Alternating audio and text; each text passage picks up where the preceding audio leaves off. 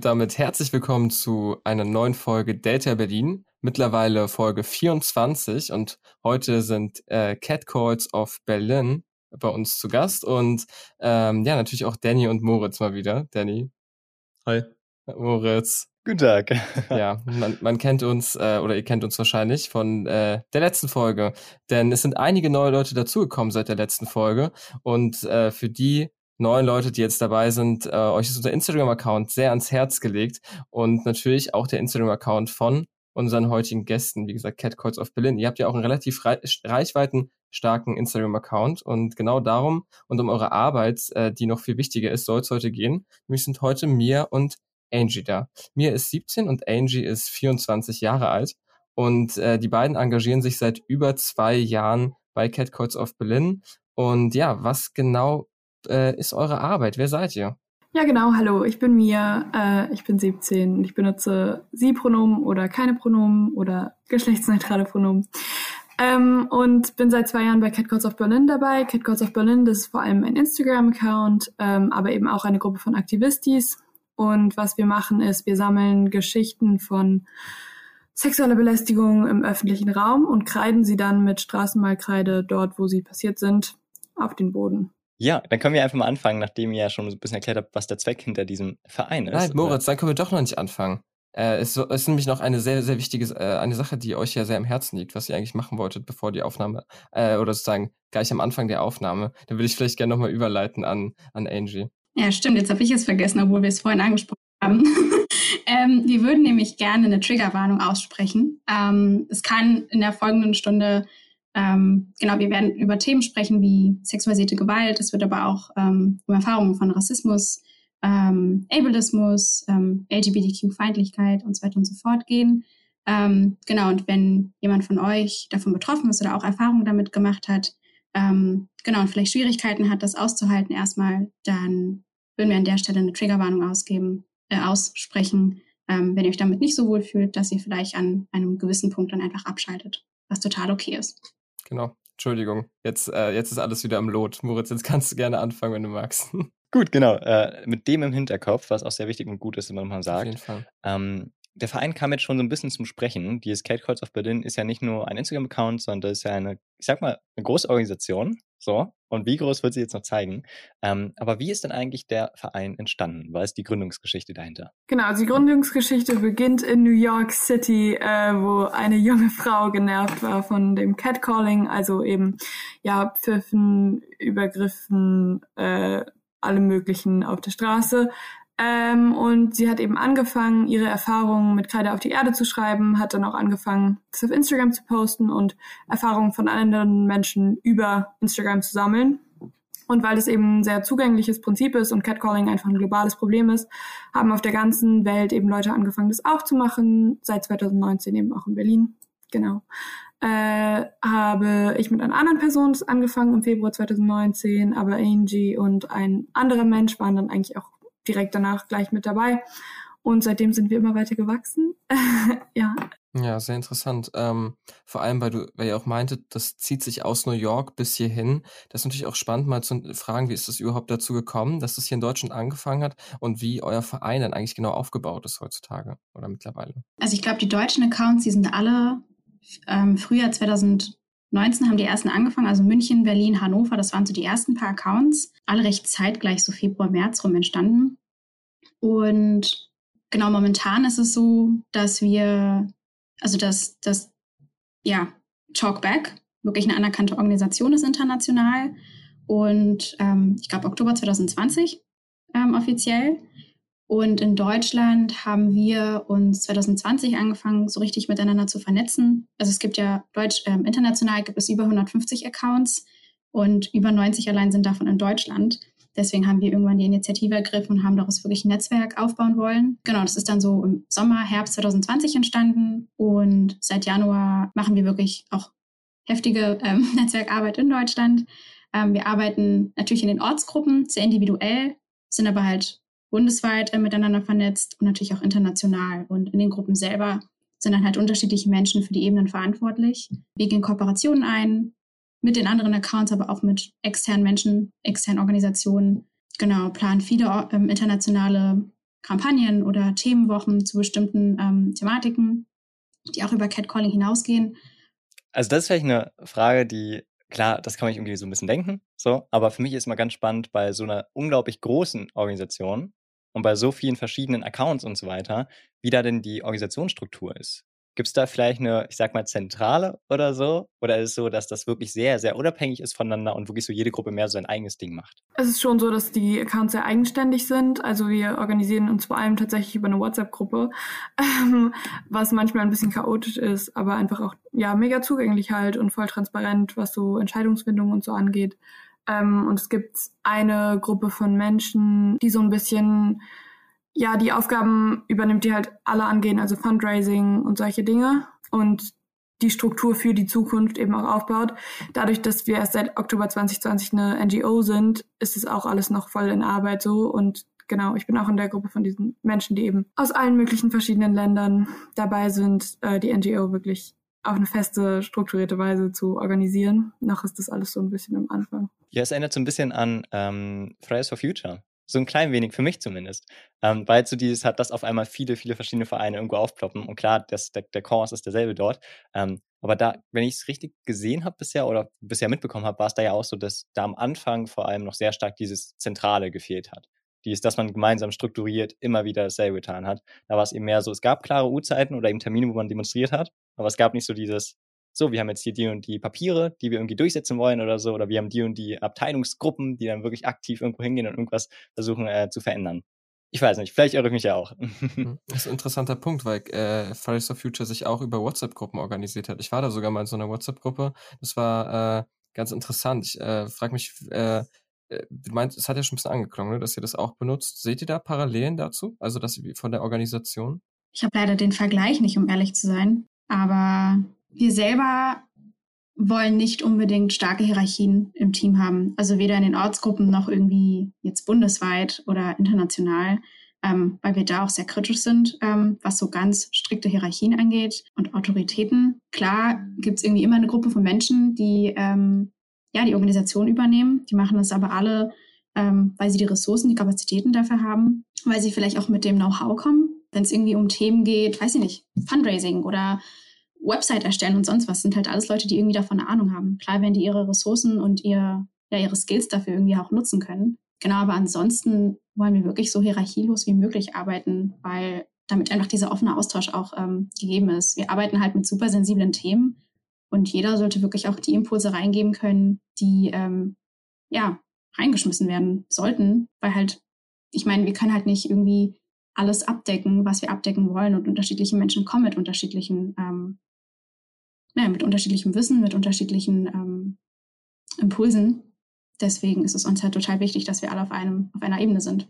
Ihr habt es schon ein wenig erwähnt, aber vielleicht könnt ihr das nochmal konkretisieren. Ähm, welche Intention steck, steckt hinter eurer Arbeit und was äh, versprecht ihr euch letztendlich von dem Kreiden? Also unser oberstes Ziel sozusagen ist erstmal sexuelle Belästigung im öffentlichen Raum zu entnormalisieren, indem wir es eben sichtbar machen, also indem wir es ja literally auf den Boden schreiben. Und gleichzeitig wollen wir eben digital äh, Betroffenen einen digitalen Safe Space geben, weil es eben so krass normalisiert ist, weil es fast allen FIN-Personen als Frauen, intersexuellen, non-binary und Transmenschen passiert. Gibt es wenig Räume, wo man sich darüber austauschen kann. Das ist eben mega eklig sich anfühlt und auch bedrohlich teilweise. Genau, und diesen Raum wollen wir schaffen und ähm, ja, das im größeren Sinne dann auch beenden und sexualisierte Gewalt an sich beenden. Das ist so unsere Intention. Ja, spannend. Also jetzt haben wir auch schon ein bisschen, sind wir ein bisschen darauf eingegangen, wie ihr, wie ihr euch organisiert und so weiter. Und äh, da haben wir uns tatsächlich auch ein bisschen die Frage gestellt, wie denn bei euch die, ja, wie kann denn jeder bei euch mitmachen? Ich meine, das ist ja schon ein Thema, wo man manchmal das Gefühl hat, also wir hatten das Thema auch schon mal im Podcast so in der Art, dass Frauen oder als weiblich gelesene Personen damit mehr Erfahrung machen und da vielleicht mehr diese Sensibilität mitbringen. Ja, also auch bei der Triggerwarnung gerade war ich selber auch kurz äh, unsensibel und das wäre vielleicht als Person, die damit Erfahrung gemacht hat, nicht passiert, dass man da so unsensibel vielleicht sich auch kurz äh, verhält. Deswegen kann bei euch jeder mitmachen und wie ist da so die äh, vielleicht Verteilung auch von äh, männlich und weiblich gelesenen Personen? Grundsätzlich kann jede Person mitmachen die Lust hat, die Zeit hat. Genau, die meisten schreiben uns einfach und sagen, hey, ich habe den, ähm, hab den Channel irgendwie schon so lange verfolgt, kann ich mitmachen, ähm, hat richtig Lust. Hier in Berlin sind momentan 20 Menschen. Ja, der Großteil ist also sind weiblich gelesene Personen. Wir haben eine männlich gelesene Person im Team und ich weiß aber von anderen Accounts, sowohl deutschlandweit, aber auch international, dass es auch ja, männlich gelesene Personen in den Teams gibt. Teilweise auch super, super aktive, die auch die Accounts selber gegründet haben. Also es kann wirklich jeder mitmachen, der möchte. Wobei ich dazu vielleicht noch kurz sagen würde, dass ich auf jeden Fall die Beobachtung gemacht habe, dass es dann auch meistens Cis-Männer sind, die eben von anderer Diskriminierung betroffen sind. Also sei es Rassismus oder Queerfeindlichkeit, weil das eben ja die Sachen sind, die letztendlich auch Catcalling aus oder na nicht auslösen. Aber das sind einfach die Menschen, die gecatcalled werden so die Posts, die ihr hochladet und das, was ja eigentlich vor allem gesehen wird von euch, ist ja dieses Ankreiden auf den Asphalt. Wenn man jetzt euren Account noch nicht kennt, könnt ihr das vielleicht mal einfach beschreiben, was da genau passiert und was man dort sieht? Also das läuft so, dass wir quasi die Nachricht auf Instagram bekommen ähm, von Menschen, die ähm, eine Erfahrung gemacht haben. Manchmal sind die Erfahrungen Jahre her. Die Leute sagen dann, ey, ich habe vor drei Jahren das und das durchgemacht und ähm, habe jetzt irgendwie das Gefühl, ich müsste das mit euch teilen. Manchmal sind die Erfahrung aber auch wirklich tagesaktuell. Genau, die Leute schreiben uns, was ihnen passiert ist, wo es passiert ist und wir schnappen uns dann unsere super bunte Kreide, fahren an die Orte hin, ähm, kreiden dann den Spruch meistens hin, also wirklich eins zu eins, wie das so gesagt wurde. Ähm, und wenn es kein Spruch an sich war, sondern irgendwie eine Handlung, ähm, dass eine Person zum Beispiel angefasst wurde, dann versuchen wir das auch aufzuschreiben. Darunter kommt dann meistens der Hashtag Stop Street Harassment oder Stop sexuelle Belästigung und darunter unser Instagram-Handle, also Catgirls of Berlin. Wir machen davon ein Foto und stellen das dann auf Instagram hoch. Manchmal, also ganz oft sind dann auch die, ist die Comment Section auch ganz gefüllt mit äh, vielen unterschiedlichen, ne, nicht unterschiedlichen, aber vielen Meinungen und vielen ähm, Menschen, die dann ihre Anteilnahme und ihre Betroffenheit auch zeigen. Es klang ja jetzt schon ein bisschen an, dass ihr von den Übergriffen über Instagram erfahrt. Also wie kann man sich das vorstellen? Irgendjemand schreibt euch an und dann schreibt ihr ein bisschen hin und her und äh, oder wie findet da genau dieser Austausch statt? Wie kann man sich das vorstellen, so ein klassisches Gespräch? Antwortet ihr da richtig drauf? Also ich meine, das ist ja auch so manchmal so ein bisschen vielleicht, ne, habt ihr da Anteilnahme für die Geschichten? Ja, total. Also es sind auch einfach echt krasse Geschichten, die uns dazu geschickt werden. Ähm, und uns ist es auch voll wichtig, weil wir eben diesen digitalen Safe Space schaffen wollen, dass wir darauf eingehen und antworten und ja, da sind und zuhören. Da tun wir, was wir können. So, wir sind auch keine professionell ausgebildeten Sozialarbeiter oder so. Aber wir zeigen auf jeden Fall Anteilnahme, fragen manchmal noch nach, so wo ist das genau passiert, wie sollen wir das kreiden, solche Dinge. Aber letztendlich ist es einfach per Instagram direkt Nachricht. Gibt es denn bestimmte Kriterien, die ein Catcall erfüllen muss, um von euch gekreidet zu werden? Grundsätzlich ist uns wichtig, dass die Person, die uns schreibt, auch wirklich von der Erfahrung betroffen ist. Also wir hatten schon ein paar Mal Nachrichten, wo die Leute irgendwie erzählt haben, dass jemand anderes, den sie kennen, die Erfahrung gemacht hat. Und uns ist es wirklich wichtig, dass die Person selber bestimmt, ob die Erfahrung angekreidet werden soll, ob das ähm, quasi sichtbar gemacht wird. Ansonsten ist es total egal, in welche Altersgruppe, also zu welcher Altersgruppe die Person gehört, total egal, zu welchem Geschlecht sich die Person, also mit welchem Geschlecht sich die Person identifiziert ist uns einfach wichtig, dass ähm, ja, die Person einfach offen erzählen kann, was passiert ist. Wir zensieren aber zum Beispiel auch äh, bestimmte Worte beim Kreiden selber. Ähm, klar, wir machen ja auch den Screenshot, wenn wir das auf Instagram stellen. Das würden wir nicht zensieren, aber auf der Straße zensieren wir, zensieren wir einige Worte das sind so die einzigen Kriterien, die mir jetzt gerade einfallen. Aber Mia, wenn du da noch was hast, dann ergänze ruhig. Ja, also wir kreiden manche Geschichten, wenn sie quasi zu hart sind. Also Vergewaltigungen zum Beispiel kreiden wir nicht an. Aber wir melden uns natürlich bei der Person zurück und verweisen sie auch an andere Accounts, die das teilweise sichtbar machen, auf andere Art und Weise. Also wir lassen auf jeden Fall niemanden allein. Das ist jetzt eine Frage, die sehr gut dazu passt, die aber auch natürlich sehr schwierig ist. Es gibt nämlich häufig natürlich auch Fälle, wo man sich halt auch fragen muss, ob das immer stimmt. Und ich sehe eure Intention. Ihr seid natürlich super schön, dass ihr das macht. Und es gibt super viele Frauen, die das brauchen. Genau das, was ihr tut. Ist es auch so, dass ihr ähm, sicher gehen wollt, dass es auch stimmt? Oder geht ihr einfach prinzipiell erstmal davon aus, dass es stimmt? Und das ist für euch erstmal kein Problem, wenn man das nicht zu 100% belegen könnte?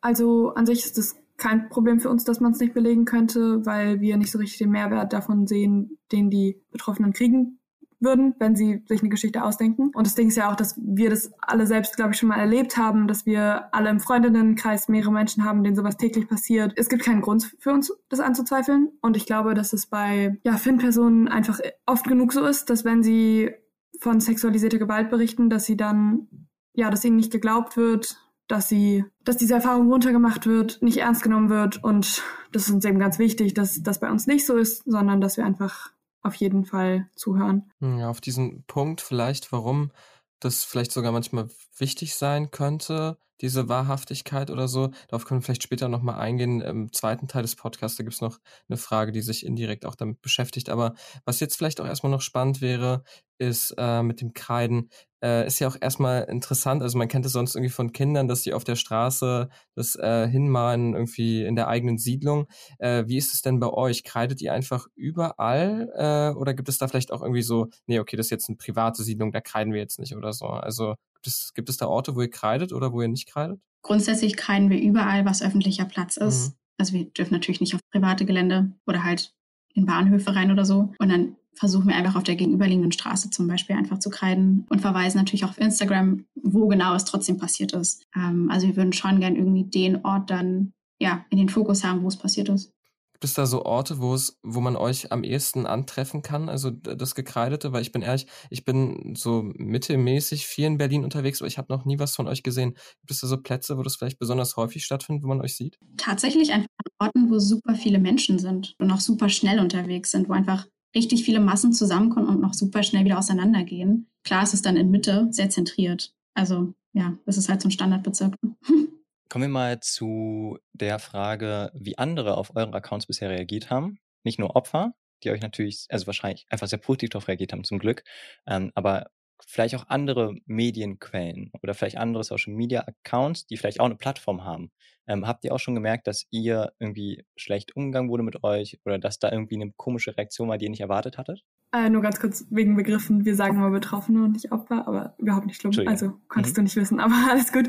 Ja, also es ist schon so, dass das Interesse meist positiv ist. Meistens wurde ich persönlich zumindest auch von Menschen äh, interviewt, die betroffen waren selbst und es deswegen gut nachvollziehen konnten. Und es ist auch so, dass es ein steigendes Öffentlichkeitsinteresse gibt gerade. Also ich habe gerade irgendwie pro Woche ein Interview und Angie macht auch noch welche. Also ist wirklich krass.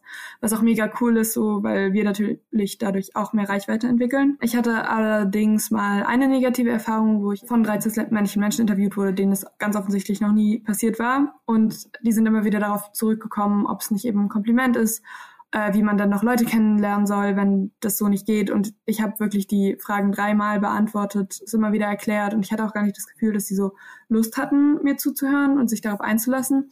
Und es war extrem frustrierend. Aber dann konnte ich auch so ein bisschen auf die Gruppe zurückfallen sozusagen. Also habe ich direkt den anderen Aktivist die es von Catgirls of Berlin davon erzählt und sie waren so voll supportive. Wir sind da füreinander da und deswegen ist das jetzt nicht so schlimm oder so. Ja, ich musste auch gerade an eine Erfahrung zurückdenken ähm, wo ich auch ein Interview gegeben habe und dann beim Interview belästigt wurde von zwei sehr, sehr jungen Männern. Und ähm, wo dann der Kameramann auch einfach ganz plump gesagt hat, ach komm, das sind kleine Teenager, die äh, sind gerade in der Pubertät, so nach dem Motto. Und dann ähm, dachte ich mir in dem Moment auch nur so, wir drehen hier zu diesem Thema. Und dann kommt halt so ein Spruch, das ist halt auch total wieder relativierend und auch nicht wirklich ernst genommen. Also da frage ich mich halt auch, warum geht ihr denn bitte in den Dreh? Klar, es ist euer Job, aber dann noch so unsensibel irgendwie darauf zu reagieren und das so ein bisschen abzutun, war schon echt, ähm, ja, unschön.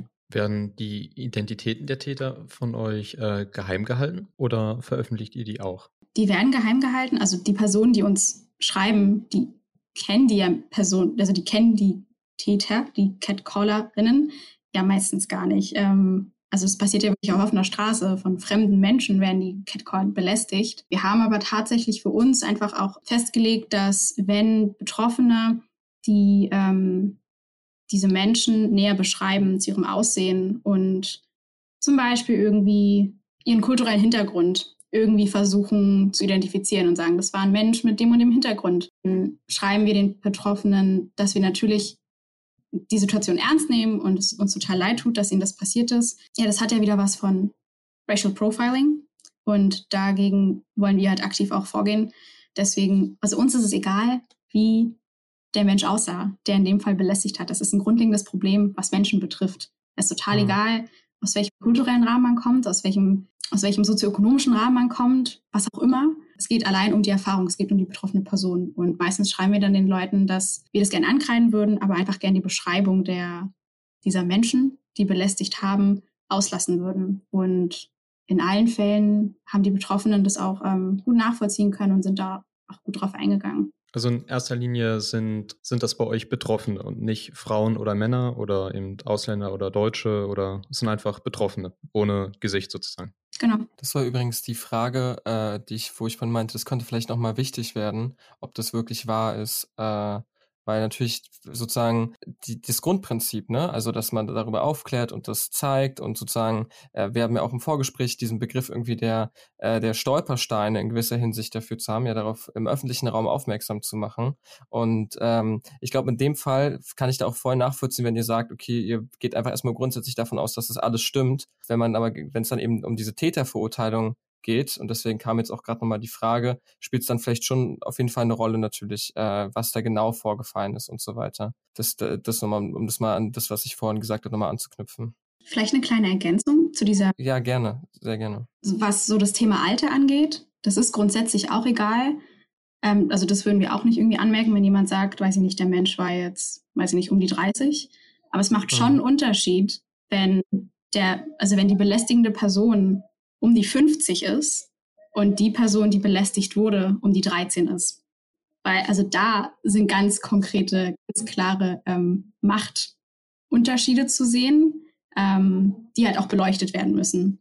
Also da, da würden wir zum Beispiel auch diesen Täter in Anführungsstrichen auch ganz konkret ähm, beschreiben, weil das nochmal eine ganz andere Ebene ist. Aber halt, wie Angie schon meinte, nur in Bezug auf das Alter, äh, der Rest ist irgendwie egal, weil es einfach nichts aussagt letztendlich. Ist es schon mal vorgekommen, dass auch die Polizei irgendwann mal eingeschaltet wurde und dass vielleicht auch euer Account, vielleicht euer Post da mitgeholfen hat oder vielleicht das initiiert hat? Also Catcalling ist nicht strafbar in Deutschland und solange kein physischer Übergriff passiert ist, kann man eigentlich nichts machen. Und was uns auch oft beschrieben wurde, ist, dass wenn tatsächlich Menschen zur Polizei gegangen sind, sie dort nicht ernst genommen wurden. Und es, wir haben auch Geschichten bekommen, wo die Polizei belästigt hat so. Also ich glaube, die ist dann nicht der erste Ansprechpartner auf jeden Fall. Ja, wir haben auch Geschichten bekommen, wo die Polizei auch den Betroffenen einfach die Schuld in die Schuhe geschoben hat im Sinne von, also da kamen wirklich Sprüche wie, ja, wenn man so rumläuft, dann braucht man sich gar nicht wundern, so nach dem Motto. Zitat Ende.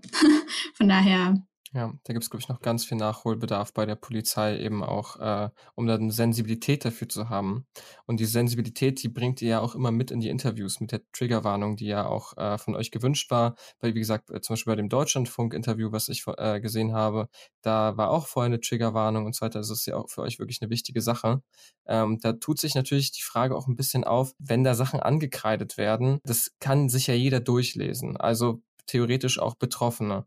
Ähm, wie, wie seht ihr das? das? Wird das irgendwie diskutiert, dass da vielleicht irgendwie eigentlich auch eine Triggerwarnung hin müsste? Da ist ja schon gefallen, dass es teilweise zensiert wird. Ähm, da würde ich aber trotzdem nochmal nachfragen, wie ihr da dazu steht und wie ihr darüber denkt. Ist auf jeden Fall was, was stark diskutiert wird. Gerade auch in letzter Zeit reden wir viel darüber. Bisher schreiben wir noch keine Trigger Warnings, glaube ich, einfach aus dem Grund, dass es eben im öffentlichen Raum passiert und es ist mhm. mega doof, dass das passiert und so. Wir wollen natürlich eigentlich nicht die Gefühle auslösen bei Betroffenen, die solche Täter auslösen. Aber theoretisch jeder, der im öffentlichen Raum sich bewegt, müsste das eigentlich schon mal erlebt haben. Habe ich zumindest das Gefühl, weil es irgendwie so oft passiert, habe ich das Gefühl. Ja, mhm. äh, deswegen schreiben wir bisher noch keine Trigger Warnings hin. Aber wir haben inzwischen auch Feedback bekommen, dass manche Menschen sich das wünschen. Deswegen gehen wir da auch wohl ein, äh, voll drauf ein und äh, überdenken das auf jeden Fall regelmäßig. Eine Sache, die mir dann später noch gekommen ist, war, äh, dass hier zum Teil auch, also Kreide erstmal mit Kreide auf dem Boden malen ja so ein typisches Ding ist, das eigentlich normalerweise Kinder machen. Und ähm, da habe ich mich halt irgendwie gefragt, äh, ist das nicht auch so eine Sache, wo dann Kinder sich am ehesten das dann auch angucken und sich dafür interessieren und so? Vielleicht äh, ist da nochmal eine Sensibilität für zu haben, irgendwie, wer das eigentlich genau liest und wie alt die Menschen sind, die das lesen äh, frage ich mich halt auch irgendwie, ob ihr das auch darüber schon mal nachgedacht habt. Also ich hatte schon die Erfahrung gemacht, dass, wie du gesagt hast, Kinder einfach auf uns zugekommen sind und mhm. also nicht lesen konnten und dann einfach wissen wollten, was da steht. Und ich erinnere mich gerade an eine Situation am Alex, wo die Mama dem Kind dann vorgelesen hat, was da steht. Ähm, und dann das Kind gefragt hat, ja, macht man sowas? Sagt man sowas? Und das Kind meinte, nein, das ist böse. Genau, und dadurch wurde das quasi von den Eltern übernommen. Ich meine, klar würden wir jetzt nie Kindern ganz konkret, also die nicht lesen können, kann ganz konkret vorlesen, was da steht, wenn es super oversexualized äh, Content ist. Ähm, aber man würde das irgendwie runterbrechen und sagen, dass hier jemandem was passiert ist, was einfach sehr, sehr gemein ist. Ähm, da wurde ein Mensch beleidigt oder da wurde jemand angefasst und das macht man einfach nicht, wenn man das nicht möchte. Genau, aber es lesen auch viele ältere Menschen. Die Chalks ähm, bleiben stehen oder laufen rüber, ähm, fragen nach, was wir machen. Ähm, also die Reaktionen sind sehr, sehr unterschiedlich.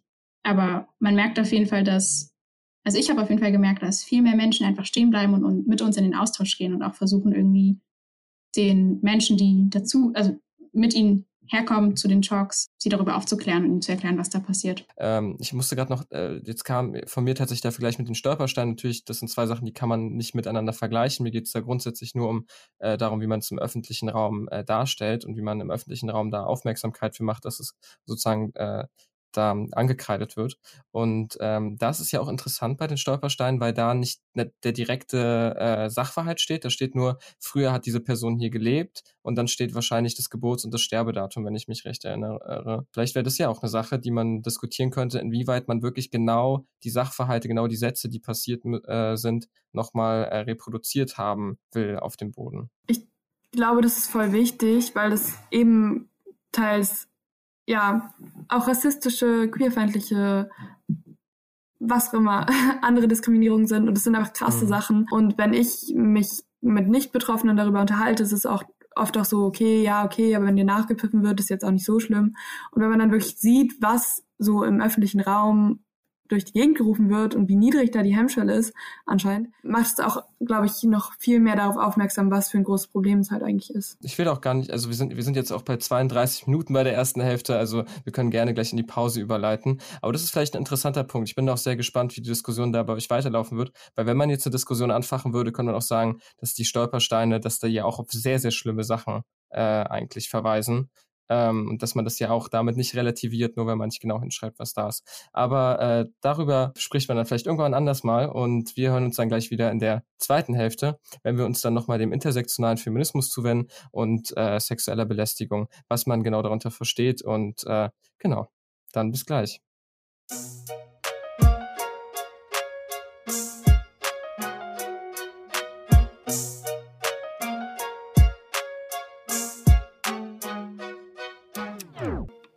Ja, äh, wir sind mittlerweile beim zweiten Teil angekommen. Äh, wir hatten übrigens gerade eine wunderbare Diskussion mit dem äh, Stream oder ich weiß, ich weiß nicht, ob wunderbar der richtige Ausdruck ist, eine intensive. Vielleicht ist das der passendere Ausdruck. Wenn ihr Interesse daran habt, auch mal teilzunehmen an den Diskussionen, äh, schaut gerne bei YouTube vorbei. Immer von 19 bis 21 Uhr am Dienstag. Und damit leite ich dann auch gleich weiter an Danny, der jetzt mit einer Frage äh, den zweiten Teil eröffnen wird. Um anfangs einfach ein paar Begrifflichkeiten zu klären, Vielleicht kann einer von euch erklären, was bedeutet eigentlich intersektionaler Feminismus? Wir können es ja mal ganz kurz irgendwie aufbrechen in Feminismus und Intersektionalität. Also Feminismus mhm. verstehen wir einfach als Gleichheit, Gleichberechtigung aller Geschlechter. Ähm, ganz oft wird ja irgendwie Feminismus da, also so verstanden, dass Frauen jetzt an die Macht wollen und gegenüber, also ne, über alle stehen wollen, was aber nicht so ist. Ähm, es ist einfach wirklich die Gleichheit, Gleichberechtigung aller Geschlechter auf politischer, sozialer, kultureller, wirtschaftlicher und so weiter und so fort Ebene. Genau, Intersektionalität meint eigentlich ähm, auch nur die Überschneidung beziehungsweise ja die Gleichzeitigkeit von Diskriminierungsstrukturen. Also wenn das Geschlecht gleichzeitig beispielsweise mit einer anderen Strukturkategorie wirkt, wie meinem kulturellen Hintergrund oder einer Behinderung oder meiner Zugehörigkeit zu einer bestimmten Klasse. Und der Begriff ist auch schon, also Intersektionalität ist halt super, super alt eigentlich der Begriff. Geht zurück echt auf 1851 oder so, wo zum ersten Mal eigentlich mhm. Black Feminism ähm, ein Thema war, wo quasi nicht nur ja, die Nicht-Gleichberechtigung oder die Ungleichheit zwischen Männern und Frauen im Fokus stand, sondern auch nochmal die Ungleichberechtigung und Nichtgleichheit von ähm, schwarzen Frauen und weißen Frauen, weil da auch nochmal Unterschiede ähm, ja, bestanden und eigentlich immer noch bestehen weil wir nicht alle dieselben Privilegien ähm, haben. Und wir haben jetzt irgendwie die Unterschiede, dass ihr als Cis-Männer uns als also Cis-Frauen quasi gegenüber sitzt, aber unterschiedlich haben wir auch nochmal ganz andere individuelle Lebenslagen, sei es irgendwie aufgrund unserer religiösen, religiösen ähm, Ausrichtung oder einer bestimmten Klasse oder einer bestimmten oder einer sexuellen Orientierung, zu der wir uns, ähm, mit der wir uns identifizieren. Und dementsprechend sind halt die Lebenslagen so unterschiedlich und so individuell und das kann man einfach nicht nur auf den, aufs Geschlecht ähm, zurückverfolgen, sondern nochmal immer gekoppelt mit anderen Strukturkategorien, die halt immer auch mit Diskriminierung verbunden sind. Weil nun mal queer, queer Menschen Diskriminierung erfahren, weil Menschen mit Behinderung Diskriminierung erfahren. Wenn ich das jetzt mal so persönlich irgendwie, ähm, ne, also ich erfahre Sexismus zum Beispiel anders als eine weiße Frau Sexismus erfahren würde, weil mein kultureller Hintergrund immer mitspielt, immer im Hintergrund spielt. Genau, und deswegen der intersektionale Feminismus der setzt sich dementsprechend nicht nur quasi auf geschlechtlicher Ebene für die Gleichheit ein, sondern wirklich für die Gleichheit aller Menschen, ähm, für die Gleichberechtigung aller Menschen, total egal, äh, mit welchen individuellen Lebenslagen sie kommen. Ähm, und dementsprechend muss man bei unterschiedlichen Menschen und unterschiedlichen Lebenswelten einfach auf andere Bedürfnisse eingehen. Genau, weil wir einfach unterschiedliche Privilegien haben. Sehr gut erklärt. Äh, jetzt eine Frage, die wir, die also relativ simpel ist und äh, die auch total intuitiv eigentlich ist und dämlich vielleicht, aber was ist denn eigentlich Catcalling? So, dass man, wenn wir jetzt drüber sprechen und so weiter, diskutieren, man den Begriff einmal ganz klar definiert und äh, was ist der Unterschied zwischen Catcalling und vielleicht anderen Formen von sexueller Belästigung? Also ja, Catcalling ist erstmal eine Form von sexueller Belästigung und äh, das Ding bei Catcalling ist es, dass es eben vor allem auf der Straße passiert, also im öffentlichen Raum. Und es das heißt eben Catcalling, das heißt ja Katzen rufen und alle wissen, wenn man eine Katze ruft, dann kommt die nicht unbedingt und es ist so ein bisschen, das soll so ein bisschen ja verdeutlichen, dass wenn man ja meist weiblich gelesenen Menschen eben was auf einer Straße hinterherruft, dann passiert es überhaupt nicht mit der Intention, dass die Frau sich irgendwie umdreht und mit einem redet und einem die Nummer gibt, sondern es ist immer einfach nur ein Demonstrieren von Macht oder ähm, ja Objektifizieren der weiblich gelesenen Person in diesem Moment, meist weiblich gelesenen Person. Das passiert ja auch anderen Menschen. Und Catcalling können entweder Kommentare sein, sexualisierte oft übers Aussehen, äh, was denn der Catcaller gerne mit den Betroffenen machen würde. Äh, es ist aber auch Pfeifen. Ähm, ja, und es ist einfach übergriffiges Verhalten im öffentlichen Raum. Wo, wo genau beginnt dann sexuelle Belästigung? Also Catcalling kann man, in, würde man in die Rubrik äh, sexuelle Belästigung packen? Ist das erstmal korrekt? Okay, gut. Und äh, Genau, wo beginnt sexuelle Belästigung? Voll die gute Frage, weil ich glaube, ganz simpel kann man das damit beantworten, dass es in dem Fall immer um die betroffene Person geht, die gerade belästigt wird. Die Person selber bestimmt, ob sie sich gerade belästigt fühlt.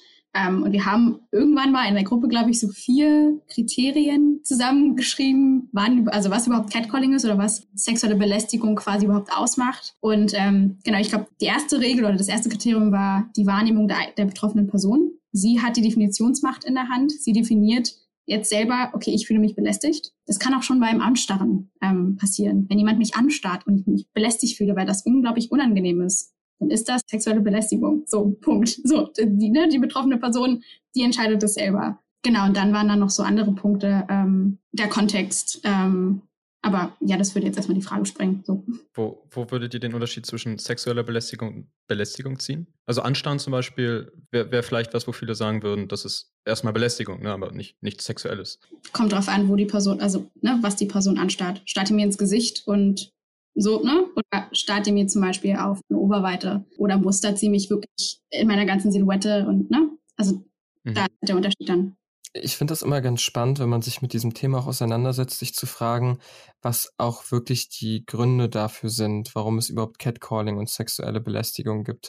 Weil ähm, bei eurer Arbeit ja klar im Vordergrund steht natürlich äh, zu sagen, okay, es braucht mehr gesellschaftliche Aufklärung, den Punkt hatten wir ja schon, ähm, und mehr Sensibilität für dieses Thema. Äh, seht ihr da aber vielleicht auch noch weitere strukturelle äh, Schwierigkeiten in unserer Gesellschaft, so die dazu führen, dass es überhaupt sexuelle äh, Belästigung und Catcalling gibt? Und was wären da vielleicht so die Ansatzpunkte, was man machen müsste, um das zu verändern? Ja, voll. Also erstmal ist es, glaube ich, Catcalling steht nicht alleine. Man kann Catcalling nicht alleine betrachten, sondern es ist einfach ein Problem, das daraus herrührt, dass weiblich gelesene Körper sexualisiert und objektifiziert werden. Das sieht man nicht nur an Catcalling, das sieht man auch in Werbung, wo einfach ja irgendwelche weiblich gelesenen Personen mit einem random Produkt zusammengeklatscht werden und sich dadurch besser verkauft. Es drückt sich aus durch Dresscodes, ähm, die für weiblich gelesene Menschen gelten, aber eben nicht für männlich gelesene Menschen. Es drückt sich dadurch aus, dass zum Beispiel ja männlich gelesene Menschen im Sommer ohne T-Shirt rumlaufen können, ohne dass irgendwas passiert und weiblich gelesene eben nicht. Ja, und eben Catcalling. Es ist also Teil eines Problems, dass äh, eben vor allem Cis-Männern beigebracht wird, dass FIND-Menschen, also Frauen, Intersexuelle, Non-Binary und Trans-Menschen für die sexuelle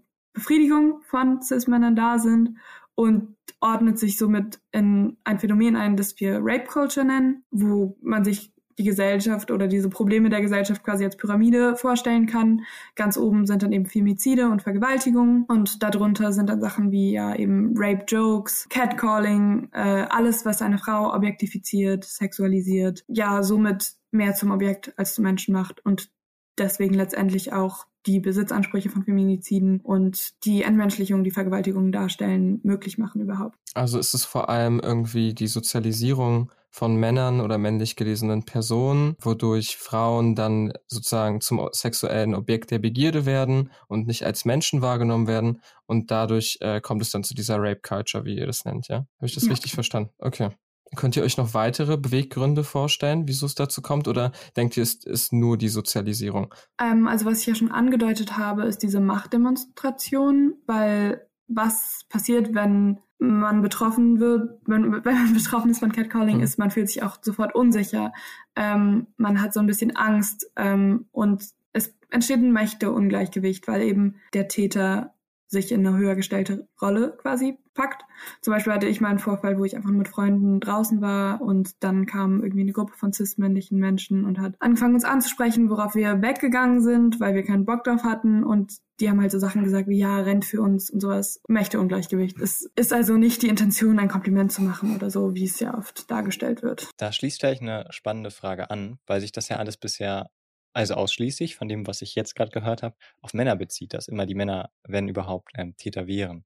Und da es eben um das Patriarchat, denke ich mal, auch dann vor allem geht und dass diese Machtstruktur eben äh, einer der Kernprobleme ist. Glaubt ihr, dass auch Männer gecatcallt werden können? Und glaubt ihr, dass auch, ich weiß nicht, ein großes Problem oder glaubt ihr, das ist eine Sache, wofür man auch irgendwie einstehen sollte? Absolut. Also letztendlich kann wirklich jeder catcallen und jeder jeder Mensch kann gecatcalled werden. Also wir haben auch schon ähm, Erfahrungen ähm, erzählt bekommen, wo eine junge Frau von einem Pärchen ähm, gecatcalled wurde. Ähm, und es war ein heterosexuelles Pärchen. Also es ist eine, ne? Wir haben aber auch Erfahrungen von jungen Männern bekommen, jungen Cis-Männern, die ähm, auch sexuelle Belästigung erfahren haben, sowohl im Freundeskreis, aber auch am Arbeitsplatz. Ähm, in einigen Fällen, aber das hat mir auch schon angesprochen am Anfang, ist das dann ganz oft auch eine Intersektion zum, ähm, ja, zum Queer-Sein, dass sie aufgrund ihrer äh, geschlechtlichen ähm, Ausdrucksweise oder ihrer sexuellen Orientierung oder die, die gelesen wurde in dem Fall anscheinend, ja, gecatcalled wurden. Genau, es ist aber auch ein Thema, was quasi alle Geschlechter betrifft. Überproportional natürlich irgendwie ähm, weiblich gelesene Personen, aber trotzdem kann es alle Menschen betreffen. Und wir ähm, nehmen auch jede Erfahrung mit auf, ja. Benutzt ihr den Begriff Täter? So einfach so? Oder habt ihr da auch einen anderen Begriff dafür? Also, wir benutzen schon den Begriff Täter, ja. Gendert ihr den? Ja. Eigentlich schon. ja, also äh, eigentlich, ja, wie Angie ja schon meinte, alle können catcallen. Okay, das hat mich nur interessiert, weil wir haben auch mal über das Gendern eben diskutiert und da kam eben auch dieses Argument auf, dass wenn es darum geht, dass äh, sozusagen der Aggressor männlich ist oder tendenziell eher männlich, dass dann da nicht gegendert wird. Mhm. Deswegen mhm. hat mich die Frage gerade besonders interessiert, äh, weil ich finde es schön, wenn man sich zu etwas Bestimmtem bekennt, dass man es dann auch wirklich zu Ende denkt. Also ich muss auch ganz ehrlich sagen, diese, ne, diese, dieses, diesen Erfahrungsbericht, den wir jetzt bekommen haben von der jungen Frau, die von einem Pärchen gecatcalled wurde, das war auch für mich so ein Aha-Moment, dass ähm, das quasi auch anders geht, sage ich es mal so. Das, das sag mhm. ganz ehrlich, das gebe ich auch ganz ehrlich zu, dass man manchmal auch, wie du gesagt hast, so ein bisschen in seinen festen Strukturen denkt. Es sind TäterInnen so. Was ich mir schwierig vorstellen kann, ist, dass äh, wenn das Thema, ähm, ihr, ihr meintet vorhin, entnormalisiert wird, ne? also wenn es eben mehr in, in, auch ins öffentliche Bewusstsein ähm, kommt, dass vielleicht viele Männer, die gar keine äh, böse Intention haben, wenn sie normalerweise Frauen in der Öffentlichkeit ansprechen, nun aber äh, eventuell sich Sorgen machen. Dürfte man, also wie sehe denn, okay, also um die Frage einfach ganz einfach zu formulieren, darf man fremden Menschen äh, bezüglich ihrer Beschein äh, Erscheinung Komplimente machen? Auf der Straße, in der Öffentlichkeit. So darf, na klar, aber es ist einfach ganz wichtig, den Kontext dabei zu bedenken. Ähm, und dass es das, die Straße vielleicht einfach nicht der beste Ort für sowas ist. Weil wenn ich auf der Straße unterwegs bin, will ich einfach meistens nur von A nach B.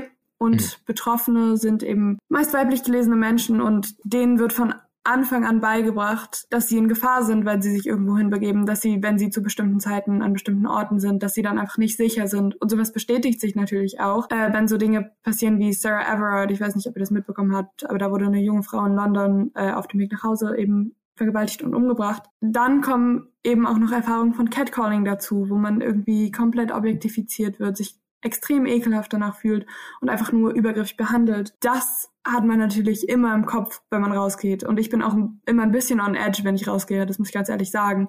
Das heißt, wenn dann irgendwer auf mich zukommt und mir ein Kompliment macht, freue ich mich da nicht im ersten Moment drüber, sondern habe im ersten Moment wieder dieses Gefühl von, oh Gott, ich bin gerade nicht sicher. Wie komme ich aus dieser Situation raus? Also bei Komplimenten geht es ja eigentlich darum, dass der Mensch, der das Kompliment erhält, sich gut fühlt. Und wenn das nicht gegeben ist, dann finde ich, dass man eigentlich auf das Kompliment verzichten kann. Die Intention ist dabei eigentlich komplett egal. Natürlich gibt es Situationen, wo es möglich ist, auf der Straße fremde Leute anzusprechen. Keine Ahnung, wenn die irgendwie in einer Gruppe chillen und einfach ganz entspannt drauf sind und man dann kurz nach dem Feuer fragt und sagt, hey, yo, deine Schuhe sind richtig cool, dann ist das voll okay so. Aber wenn ein Mensch gerade mit Kopfhörern einfach nur läuft, dann sollte man sich vielleicht nicht vor die Person werfen, um ihr was zu ihrem Kleid zu sagen. Wäre, wäre, ähm, wäre eine Bar oder eine, äh, eine Disco, ein Club äh, ein besserer Kontext, um Frauen anzusprechen? Da kommt es wieder halt total drauf an. Ich meine, also Catcalling ist ja auch so unglaublich vulgär und sexuell geladen. Und warum, also was ist, wo ist da der Zusammenhang mit einem Kompliment? Verstehe ich halt nicht. Es ist kein Kompliment. Wenn du mir ein Kompliment machen möchtest, dann ähm, soll ich mich gut fühlen danach, wie Mia schon gesagt hat. Aber wenn jemand so krass mit so viel Aggression und mit sexueller Geladenheit auf einen zukommt, dann ist das einfach, dann kann es kein Kompliment sein ist halt auch mhm. super übergriffig, ne? Gleich auf die Sexualität runterzubrechen und dann noch irgendwie den Körper zu kommentieren oder sowas. Ähm, genau, und ich, ich, wir hatten auch mal in der Gruppe dieses eine Beispiel, es macht einen Unterschied, ähm, wenn ich mich in einer Bar schon, weiß ich nicht, zehn Minuten mit jemandem auseinandersetze, den gerade kennenlerne und der mir dann ein Kompliment macht, indem er sagt, keine Ahnung, ich finde deine Locken schön oder so. Das ist, das ist etwas, das ist ein Kompliment, okay. Es ist aber eine andere Sache, wenn jemand irgendwie auf der anderen Straßenseite, den ich noch nie in meinem ganzen Leben gesehen habe, irgendwas hinterherruft, was dann auch noch total degradierend ist und objektivierend ist, was meinen Körper betrifft. Also das sind so verschiedene Komponente, die einfach wichtig sind. Auch wenn man sich eure Zitate, also die Sachen, die ihr kreidet, ja auch anschaut, da ist eigentlich in fast jedem Fall irgendwas äh, Gehässiges oder irgendwas Boshaftes, irgendwas Negatives dabei. Also ihr kreidet ja auch jetzt nicht Sachen, also habe ich jetzt bisher zumindest nicht gesehen, wo einfach nur steht so, also es gab zum Beispiel einen Kreidetext, worüber wir uns unterhalten hatten, da steht, du bist süß und dann kommt aber ein Aber, aber äh, und dann kommt irgendeine Beleidigung hinterher. Und da kann man, wenn man, wenn es jetzt nur du, du bist dieses süß gewesen wäre, ist wahrscheinlich so dieses klassische, da kann man äh, muss man genau sich den Kontext anschauen, gucken, ob die Person sich davon äh, irgendwie, äh, weiß nicht, äh, sexuell belästigt fühlt und so weiter. Und äh, wie gesagt, in welchem Kontext die Personen dann zueinander stehen. Hm, aber in den meisten Fällen ist ja wirklich dann halt auch dieses äh, Negative, dieses Abwertende dabei. Das sollte man ja auch nicht vergessen. Äh, alles, was ich nur noch sagen wollte, du meinst ja irgendwie, dass äh, junge Männer dann vielleicht Angst haben, Menschen anzusprechen wenn man sich nicht ganz sicher ist, dass das irgendwie gut ankommt, dann würde ich auch einfach sagen, so lasst es, weil es einfach dazu beitragen kann, dass dieser Mensch sich in dem Moment sicherer fühlt. Ja, und es gibt ja irgendwie auch andere Arten, wie man auf einen Mensch zukommen kann, anstatt direkt ein Kompliment zu machen. Weil wie Angie schon meinte, wenn das das Erste ist, was gesagt wird über meinen Körper ist, dann fühlt sich das ein bisschen komisch an. Kann ja auch mal ein bisschen Smalltalk über das Wetter haben. Ihr greift zum Beispiel auch den Satz ähm, Fight the Pat äh, Patriarchy, jetzt kann ich den Satz selbst nicht aussprechen, auf, auf, auf, auf die Straßen. Ähm, was, was, was meint ihr damit? Was ist das Patriarchat? Vielleicht erstmal. Es ist halt dieses Konzept, dass ja, die Gesellschaft sehr manngeformt ist, dass die Normen sehr manngeformt sind, dass gesellschaftliche Werte und gesellschaftliche Interaktionen von Männern quasi gestaltet sind, wie wir miteinander sprechen, wie wir miteinander arbeiten, wer auch wie arbeitet, in welchen Positionen, wie die Straße auch irgendwie aufgebaut ist, was so, wie mir schon gesagt hat, Sicherheit angeht. Es ist halt, es ist halt eine Gesellschaftsstruktur, so das Patriarchat, ähm, was halt von Männern gemacht ist. Ähm, und da sehen wir halt quasi den Ursprung, warum es überhaupt Ungleichheiten und Ungleichberechtigungen gibt, sei es zwischen den Geschlechtern und anderen Strukturkategorien quasi. Weil aus diesem Konstrukt werden Menschen aus, also werden Menschen ausgenutzt, ihnen wird äh, Gewalt angetan, Gewalt Art, verbale, emotionale, psychische, sexuelle, physische Gewalt. Ähm, genau, und sie werden quasi ja in ihrer Position, in ihrer entweder marginalisierten Position, ja, ausgenutzt oder ihnen wird Gewalt angetan. Und dementsprechend auch allen Menschen, die quasi sexuelle Belästigung erfahren. Weil es jemanden immer gibt, der quasi in der Hierarchie über ihn steht. Äh, noch die, die Nachfrage. Ähm, also Fight the äh, Patriarchy ist ja, also man soll es eben bekämpfen. Wie, wie sehe denn eine Welt ohne Patriarchat aus? Wunderschön. Das wäre eine gleichberechtigte Welt. Das wäre eine gleiche Welt, wo Privilegien, wo Privilegien gar nicht existieren würden, weil wirklich alle dieselben Ressourcen hätten, weil wirklich alle auf einer Ebene wären. Genau, mir, vielleicht magst du da noch was ergänzen. Ich glaube, es wäre eine friedlichere Welt auf eine Art und Weise, weil ich das Gefühl habe, dass viele Gewaltstrukturen auch aus diesem patriarchalen Denken entstehen und äh, sowohl verbale als auch sexualisierte, also körperliche Gewalt irgendwie mit diesem äh, männlichen ja auch assoziiert sind. Und ich glaube, mhm. dass eben so Sachen wie dieses binäre Geschlechtersystem, Heteronormativität, ich glaube, das würde auch überwunden sein einfach und mhm. es wäre eine sehr viel freiere Welt, in der es, glaube ich, auch männlichen Personen besser gehen würde, weil eben dieses ganze toxisch-männliche, der Druck, eben stark zu sein, nicht über die mentale Gesundheit zu reden und so weiter, einfach weg wären. Also eine männliche Welt ist eine schlechtere Welt. Nein, das haben wir nicht gesagt. Das würde ich so nicht unterschreiben. Das würde ich definitiv so mhm. unterschreiben, weil letztendlich kommen wir ja alle mit unterschiedlichen Lebenswelten und die sind alle wertvoll. Das, das, das ist ja die Sache. Für uns ist wirklich jeder Mensch so wertvoll, wie er ist. Und es ist aber ein Problem im Patriarchat, dass Menschen über andere Menschen gestellt werden, einfach aufgrund ihres Geschlechts. Und wie Mia schon gesagt hat, diese toxische Maskulinität, dieses Toxic Masculinity is a problem für jeden Menschen, ähm, also auch für Cis-Männer, Cis die ähm, so viel Schaden davon tragen. Ich meine, wenn man sich allein irgendwie die Suizidalität von Männern anschaut, weil toxische Maskulinität ein Thema ist, weil das, das ist ein Problem und darunter leiden auch Cis-Männer. Attribute wie ihr müsst stark sein, ihr müsst unabhängig sein, ihr dürft keine Gefühle zeigen, ihr müsst irgendwie so und so aussehen. Auch Cis-Körper, Cis, mhm. männliche Cis-Körper sind von bestimmten Normen betroffen. Das engt so viele Lebenswelten ein und setzt uns alle so krass unter Druck. Und wäre dieses Patriarchat nicht da, würden wir alle wirklich auf einer Ebene sein, würde das so befreiend sein für alle Menschen. Also eine, eine weniger männliche Welt. Also eine weniger männliche Verhaltensstrukturen dominierende Welt wäre eine bessere Welt. Naja, das würde ich auch gar nicht unbedingt sagen, weil männlich ist ja auch eigentlich ein totales Spektrum und Männlichkeit kann ja komplett anders aussehen. Und ähm, ich glaube, wir sollten diese Attribute stark und so weiter gar nicht mehr mit männlich ähm, assoziieren. Aber toxische Männlichkeit, eine Welt ohne toxische Maskulinität wäre auf jeden Fall eine bessere Welt. Also diese Stereotypen, ne? Nicht stereotype männliche Welt. Das wäre eine friedlichere Welt. Da vielleicht jetzt kein Einwurf. Gibt es denn auch toxischen Feminismus oder Femininität? Nicht Feminismus war das falsche Wort, aber Femininität? Also es ist auf jeden Fall was, was mir mal vorgeworfen wurde. Mir wurde gesagt, ich mache nichts, was Cis-Männer tun, einfach nur aufgrund meiner toxischen Femininität. Aber ich glaube, dass das, also selbst wenn es das gibt, dann würde ich sagen, dass es einfach nicht die strukturelle Machtposition von Cis-Frauen oder intersexuellen oder binary und Trans-Menschen gibt. Deswegen ist diese Stru Struktur, wenn es sie dann gibt, äh, ich stimme da ehrlich gesagt auch nicht so ganz mit überein, nicht so gefährlich, weil eben nicht alle zwölf Minuten dadurch eine Frau umgebracht wird. Also das war eine Statistik zu Feminiziden auf der ganzen Welt, gerade die ich da zitiert habe. Gibt es denn Verhaltensweisen, die eben feminin sind, so wie es eben auch männliche Verhaltensweisen gibt, die toxisch wären? Oder sagt ihr, das gibt es nur bei Männern? Toxische Verhaltensweisen? Ich glaube, es gibt auf jeden Fall auch toxische Verhaltensweisen bei weiblich gelesenen Menschen, aber ich glaube, das ist dann nicht so ansozialisiert. Mit toxischer Männlichkeit beziehen wir uns ja auf ansozialisiertes Verhalten, ähm, das männlich gelesenen Personen oder Menschen, die men das männliche Geschlecht zugeordnet wurde, beigebracht wird, das durchaus auch Frauen zeigen können. Also so Frauenhass können ja auch von Cis-Frauen kommen so. Aber die sind alles, das sind eben alles Strukturen und Denkweisen und Verhaltensweisen, die aus dem Patriarchat herauskommen wenn das verständlich ist. Ich würde da gerne nochmal nachhaken, weil wir jetzt vor kurzem auch ein Seminar zum Themenbereich des Feminismus hatten. Und ein Punkt, der da sozusagen vielleicht als toxischer Bestandteil von anerzogener Weiblichkeit äh, äh, genannt wurde, war der, dass Frauen irgendwie eingeredet wird, sie müssen schön sein oder einem irgendeinem bestimmten Schönheitsideal entsprechen.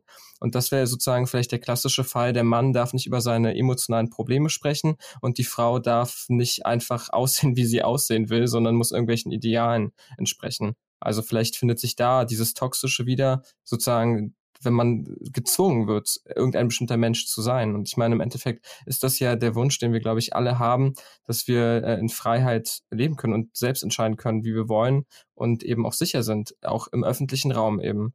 Und ich glaube, damit sind wir jetzt auch schon so gut wie am Ende. Aber wir überlassen immer unseren Gästinnen äh, die letzten Worte.